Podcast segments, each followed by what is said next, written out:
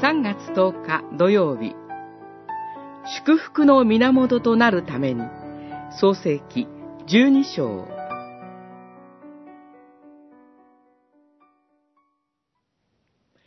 あなたは生まれ故郷、父の家を離れて、私が示す地に行きなさい。私はあなたを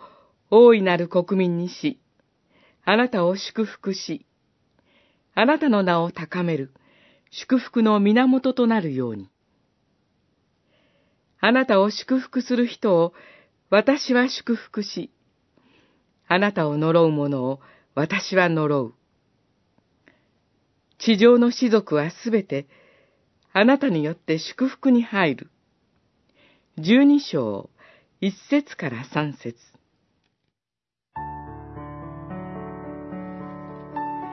神の救いの歴史は、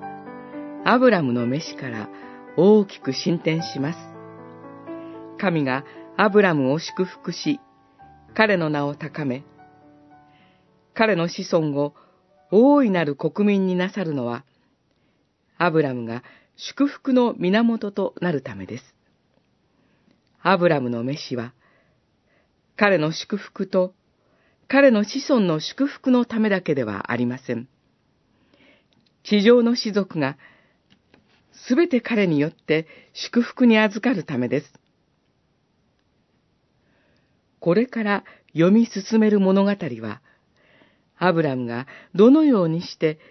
祝福の源の器となっていくか、という彼の霊的成長を描いています。また、地上の士族は、アブラムと、その子孫を祝福してくださった神を褒めたたえることにより、彼らもまた神の祝福の中へと招かれます。アブラムは祝福の源となるために、生まれ故郷、父の家を離れて、神が示す地に旅立たねばなりませんでした。父の庇護のもとに留まっていては、父に仕えるだけの人生で終わります。アブラムは、神のご計画に用いていただく人となるために、神にのみより頼む人生へと歩み出します。私たちが信仰の人生を歩むのも、周りの人が私たちによって神の祝福に入るためです。神により頼む者への祝福は、